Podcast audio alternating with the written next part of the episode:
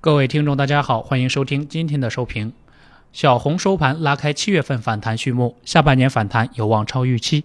七月第一个交易日，大盘高开后向上冲，受到前期两千九百四十五点的压力之后缓慢回落，维持强势的高位震荡走势。权重股方面走势有所分化，银行股小幅上涨，券商股小幅冲高后转跌，挫伤做多人气。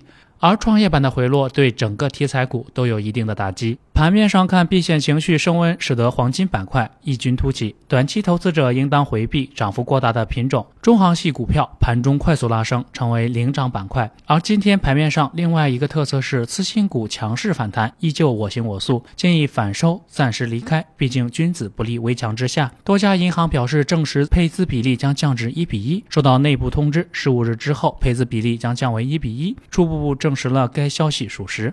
尾盘，证券想要带头冲关，但受制于量能未能成功，高位缩量震荡。具体操作上讲，当前场内博弈资金的风险偏好较高，而监管趋严的对冲对活跃资金来说是一个不小的打击。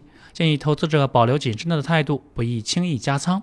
白酒板块整体回落，从分时图上来看，回落并不是行情的结束，而是在换挡，属于正常的回调。后期白酒板块的机会依然很多。大盘的技术形态并非特别理想，部分分时图技术指标呈现顶背离迹象，后续连续出现上扬的几率不大。最好的走势就是通过震荡整理的方式来修复逼近超买的指标。今天是七月份的第一天，也是下半年的第一天。大盘上涨三点二一点，涨幅为百分之零点一一，报收于两千九百三十二点八二点，开了一个好头。五穷六绝七翻身，七月已经到了，做好准备迎接下半年超预期的反弹吧。股市有风险，投资需谨慎，跟对人，选对股。您的股神之路从小白炒股学堂开始。本节目由北京公牛财富科技有限公司制作出品。最及时的 A 股信息速递，最独到的股市新鲜评论，小白快评，您每日的免费资讯快餐。